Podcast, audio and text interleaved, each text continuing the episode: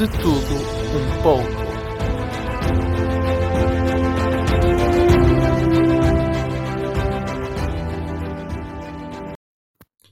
Olá, boa noite, bom dia, boa tarde, sejam bem-vindos a mais um grandioso episódio deste espaço de promoção da liberdade e do livre pensamento, que é o podcast de Tudo Um Pouco. Hoje temos três temas muito importantes, como todos, mas não teremos pão com, com margarina, peço desculpa, pão com margarina, porque será só uma vez por mês, porque é muito difícil uh, arranjar alguém para fazer isto connosco, comigo, mas isto é, isto é tudo com vocês e tal, esta química, e e portanto vai ser uma vez por mês e também o confinamento não nos permite ajuntamentos e como diria o André Ventura, como somos pessoas de bem, nós respeitamos as regras e não fazemos disto um espaço, quer dizer, não fazemos disto uma exceção à regra e portanto cumpro as diretrizes que a doutora Graça Freitas nos manda. O primeiro tema de hoje é o campeonato, pronto, infelizmente está entregue ao Sporting, pronto, ok, a equipa que joga melhor, que marca mais golos que o adversário e que ganha os jogos e a brincar, a brincar, já tem 10 pontos de avanço e ainda faltam para aí umas 20 jornadas, 20 não faltam, mas à volta de umas 15 jornadas para o campeonato acabar e portanto está praticamente garantido. O Porto continua nas suas, eh, sei lá, nas suas hum, histórias, romances trágicos com os empates e agora habituou-se a empatar, não quer outra coisa, só espero que contra a Juventus não empate, porque pode ser a salvação da época do Porto, pode ser uma boa campanha na Liga dos Campeões. Quanto ao Benfica, é um bocadinho como ao Porto, habituou-se a copiar os resultados do Porto e então não passa disso. Também acho que é muito bom os dois melhores clubes portugueses andarem sempre igual e quando um empata outro deve empatar também, portanto é assim que tem de ser. Uh, pronto, quanto ao Braga, também há que fazer esta referência. Está em terceiro lugar, isolado, com mais dois pontos do Benfica, menos um do Porto. E pode até sonhar com o, o segundo lugar. O Carlos Carvalhal está a fazer uma das melhores épocas do Braga e até enquanto treinador também. A surpresa Passos de Ferreira continua ali a espreitar o quarto lugar do Benfica com menos de 3 pontos e poderá eventualmente sonhar, uma vez que o Passos de Ferreira já jogou com o Sporting e o Benfica ainda tem os três grandes todos pela frente. Muito bem, por falar em grandes, vamos falar da pior coisa que aconteceu esta semana, mas que não é novidade nenhuma. Todos fomos todos aqueles que leem notícias, porque há sempre aqueles que só veem aquilo que interessa, não é? Só ouvem e veem aquilo que as certas personalidades dizem do mundo atual. E queria falar do estranho caso, que não é assim tão estranho para quem conhecer, mas do estranho caso da Leonor de Vimioso que tem de ir para o alto de monte ter aulas. Bem, isto é digno de um filme de Steven Spielberg, não é? Leonor atrás da internet. Mas infelizmente é triste. Primeiro, porque é triste, porque demonstra claramente aquilo que dizem que Bragança está muito longe do resto do país. Acentua-se e confirma-se essa teoria. É um facto. Mas só está longe porque quer tem Espanha aqui a 200. Uh, uh, Espanha, oh valha-me Deus, Madrid aqui a 200 km. Ficamos mais perto da capital de Espanha do que da capital de Portugal, mas pronto. Se bem que a capital de Portugal devia ser Miranda do Douro, porque foi é ali que está o berço da nação e não é Guimarães. É o gajo que disse que Guimarães é o berço da nação. Pronto, sabe lá ele. Se calhar pegou no mapa ao contrário e coisa.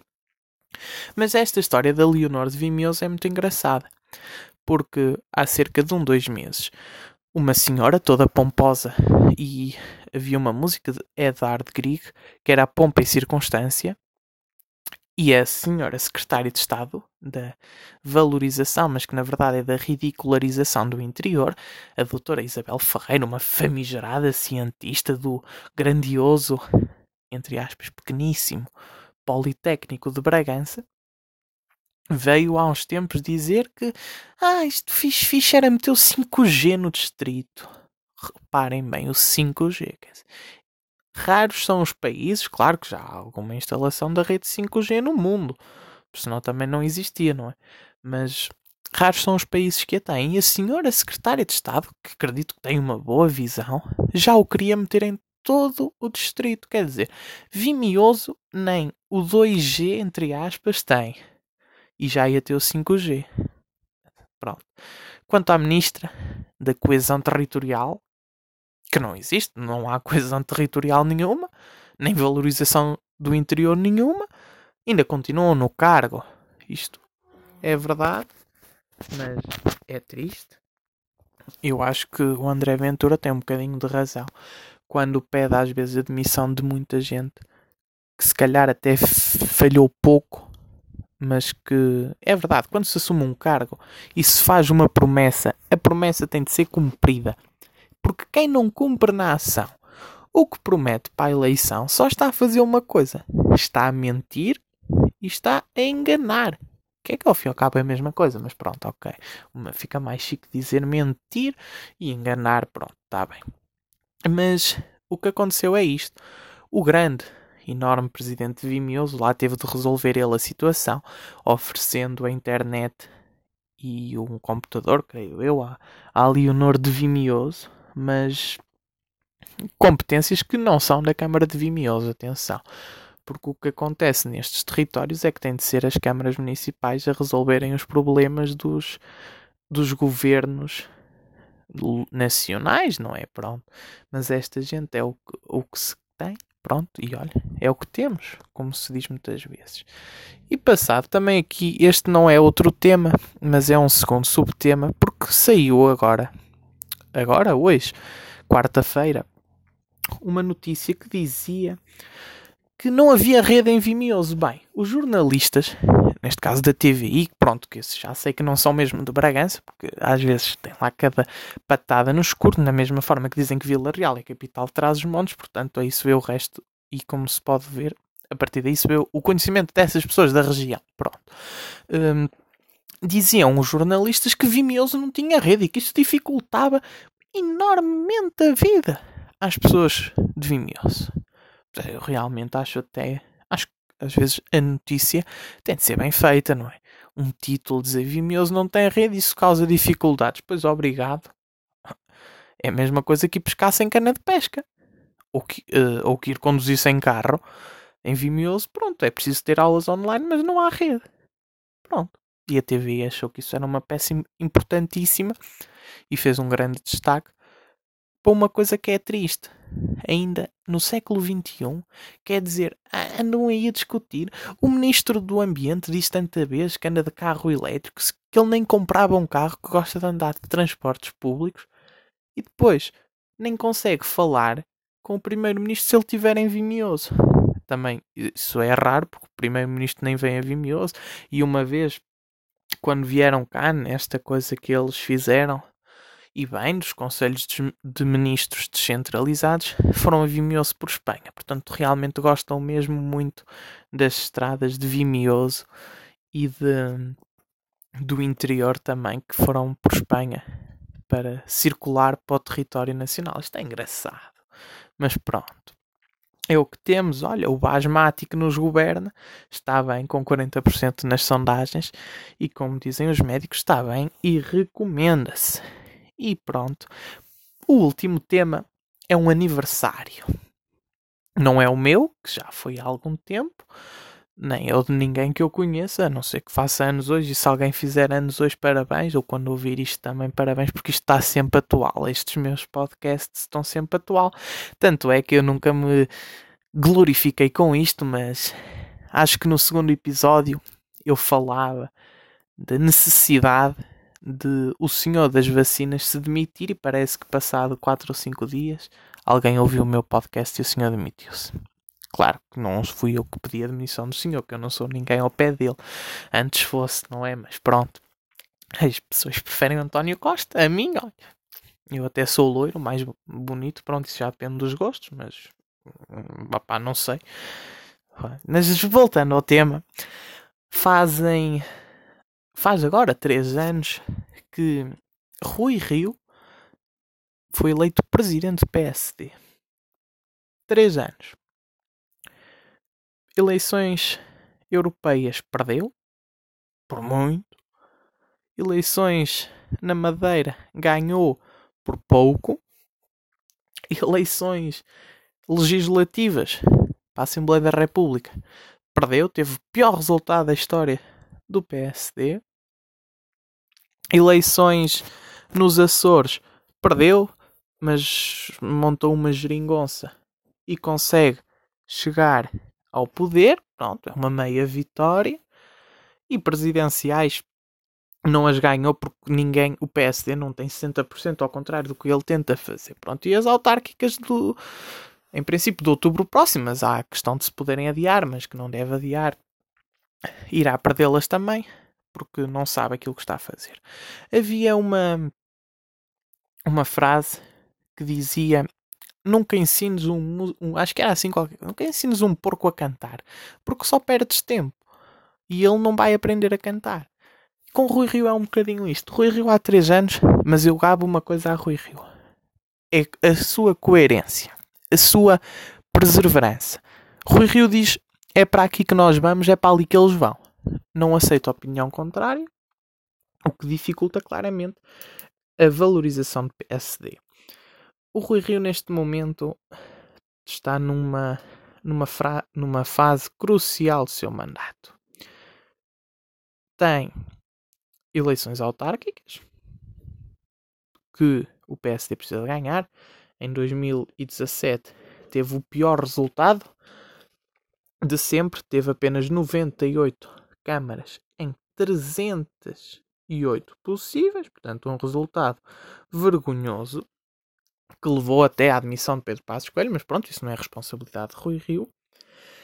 E tem outra coisa. 2021 é ano de autárquicas, mas janeiro de 2022 é ano, é altura, pensa-se, de eleições no PSD.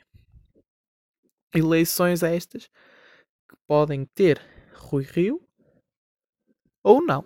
Se Rui Rio nas autárquicas não tiver um resultado que lhe permita celebrar a vitória, e o único resultado que lhe pode dar uma vitória, mesmo não conseguir, é óbvio que o PSD não vai recuperar dois para amanhã sem câmaras. Isso é praticamente impossível. Mas PSD pode ambicionar ganhar algumas muito importantes. As grandes cidades. O Porto está fora de questão porque Rui Moreira, hum, toda a gente reconhece o trabalho de Rui Moreira no Porto. É impossível derrotar Rui Moreira.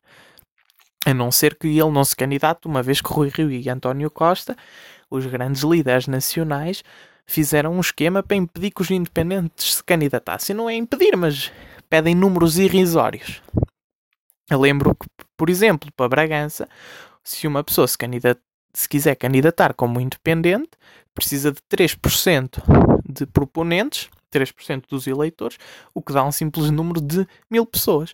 Tomaram muitos partidos em Bragança terem mil votos. Ninguém tem mil votos em Bragança, à exceção dos dois grandes, claro, mas isso são outro campeonato.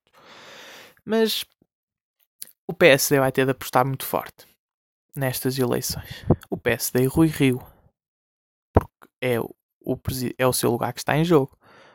Lisboa pode ser uma grande surpresa. Oeiras se apoiar o, o grande Exaltino do Charuto também.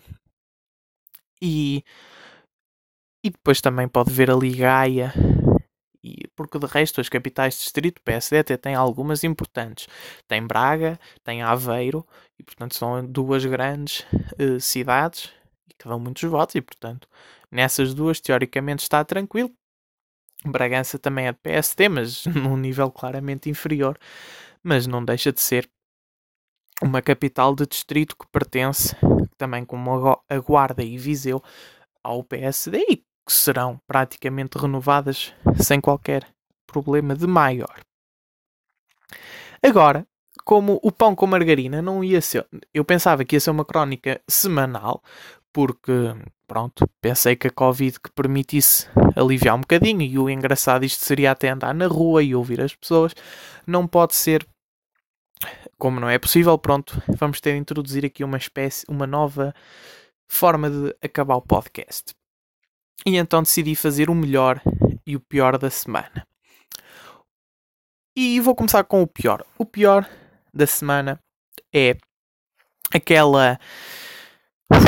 Controla-te, David, controla-te, controla-te, controla-te, controla-te, por amor de Deus, controla-te. Aquela figura que ficou em segundo lugar nas presidenciais. A doutora Ana Gomes, uh, que é muito parecida ao Hermano José, insultou, fez bullying. Isto, há provas, não, eu não estou a acusar sem provas. Eu não gosto de fazer acusações sem provas. Mas é pá. Mas gosto de ser honesto e dizer a verdade. A senhora Ana Gomes, porque uma pessoa não é uma pessoa doutorada não, não faz aquilo. Pronto, mas fez. Insultou um rapazinho no, no Twitter.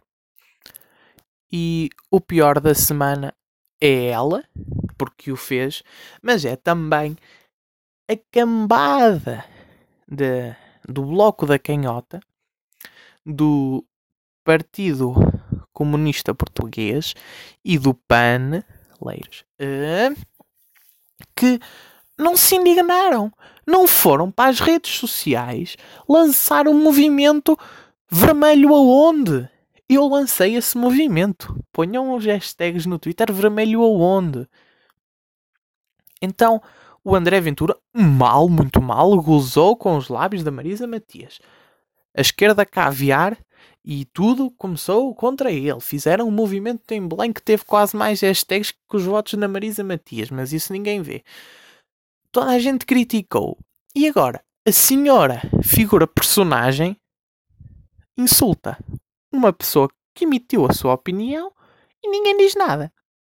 Ninguém nem Catarinas Martins, nem aquelas personagens das redes sociais, nada, parece que não se passa nada. Eu às vezes, e eu admito, às vezes vejo ah, escândalos e assim, eu só os vejo no, no dia seguinte, porque não, não fazem parte da minha preferência e o algoritmo das redes sociais vai pela nossa preferência e às vezes só aparecem alguns dias depois. Pronto.